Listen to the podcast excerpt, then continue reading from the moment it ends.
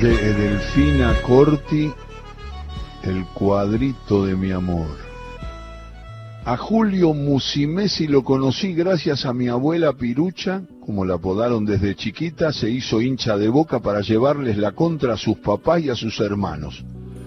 Hija de un andaluz y una santiagueña, la cuarta de cinco hermanos siempre fue reconocida como la rebelde de la familia. Me cago en Dios, mujer, ¿De dónde has, sacado a esta chica tan rebelde? solía preguntar su papá cada vez que se mandaba alguna macana. Y claro, que en el momento en que le dijeron que al igual que todos, ella iba a ser hincha de River, saltó y se autoproclamó bostera. No quería que nadie le dijera quién podía o quién no podía ser. y así como se manejó en el fútbol, se manejó en su vida. Primero en Tucumán, donde nació, y más tarde en Buenos Aires, donde se casó y tuvo dos hijos. Si le negaban ir al baile, ella se escapaba. Si la monja de su colegio le gritaba y le ordenaba algo, se levantaba y la confrontaba. Nunca quiso rendirles cuentas a nadie. Cada vez que mi mamá le preguntaba si podía cuidarnos, ella lo hacía a desgano. No le gustaba y no le gusta estar encerrada cuidando a nadie. Cada vez que mi mamá volvía, ella huía. Yo la miraba y le pedía que se quedara un rato más, pero ella siempre respondía lo mismo. Me voy al baile de la Córdoba, un lugar que jamás existió, pero eso yo no lo sabía. Lo mismo hizo durante sus años de casada. Se escapaba escondidas a los encuentros peronistas, mientras mi abuelo, su marido, se lo reprochaba y prohibía, cada vez que mi mamá venía al baile a buscarme y agarrarme de los pelos para llevarme a casa, yo le decía, pegame, total, yo ya bailé. Me cuenta una y otra vez para mostrarme cómo era y cómo es. De niña le encantaba ser la única bostera en la familia, la única bostera de su clase. Siempre le gustó ir en contra de la mayoría. Si todos van para un lado, Pirucha siempre va a ir para el otro. Con mi abuelo jamás coincidieron en temas políticos.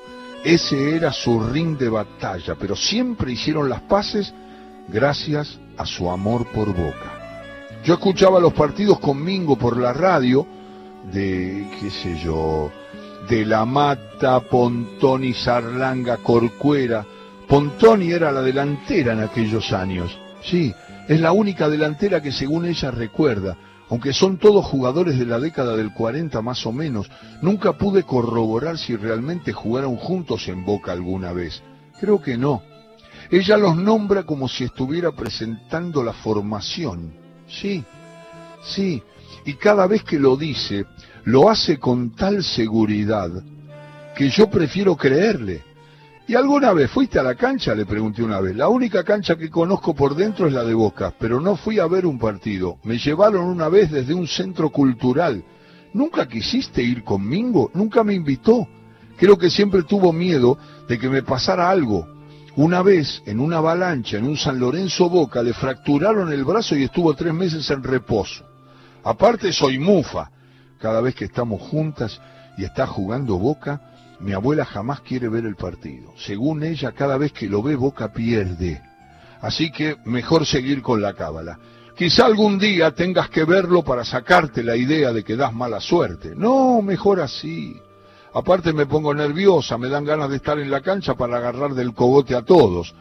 Es por eso que se entera de cómo salió el equipo por el noticiero o porque escucha el partido por radio como hacía años atrás con su marido. Y un día mientras me preparaba un mate con azúcar y con yuyos, y mientras escuchábamos de fondo un partido de boca por la radio, me contó que Julio Musin Messi, el arquero cantor, por ejemplo, me contó todas las cosas de Julio Musin Messi. Boca había metido un gol y se escuchaba, dale vos, dale vos, dale vos de la hinchada. Mi abuela en vez de gritar se puso a cantar Boca Junior, Boca Junior, gran campeón del balompié. Y esa canción la interrumpí, el himno de Boca. Me sé esa canción y un chamamé que cantaba Musimesi cuando atajaba en Boca. Son las dos únicas canciones que conoce. Cada vez que alguien le pregunta de qué equipo es, canta alguna de las dos para responder. Fíjate vos, alguna de las dos para responder. Así es.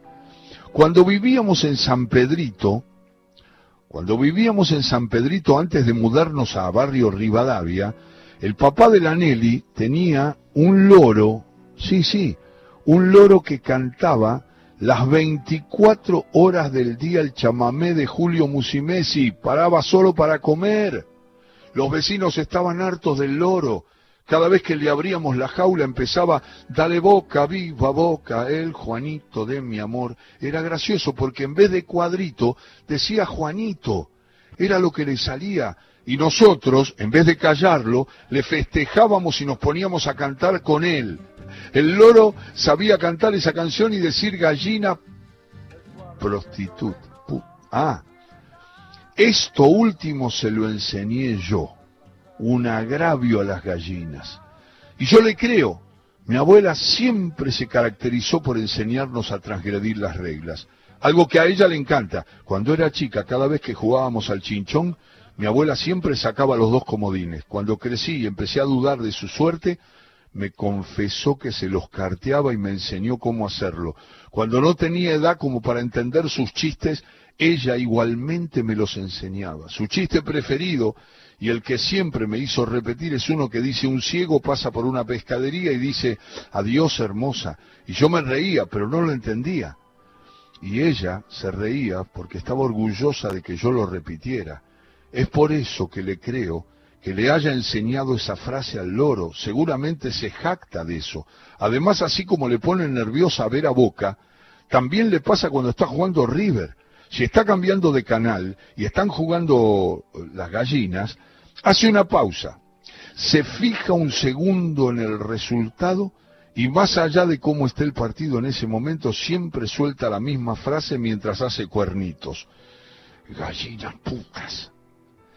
Y al toque, cambia de canal. Una vez, mientras hablábamos de River, me dijo, son malas palabras, son malas personas, son malas personas, ¿viste?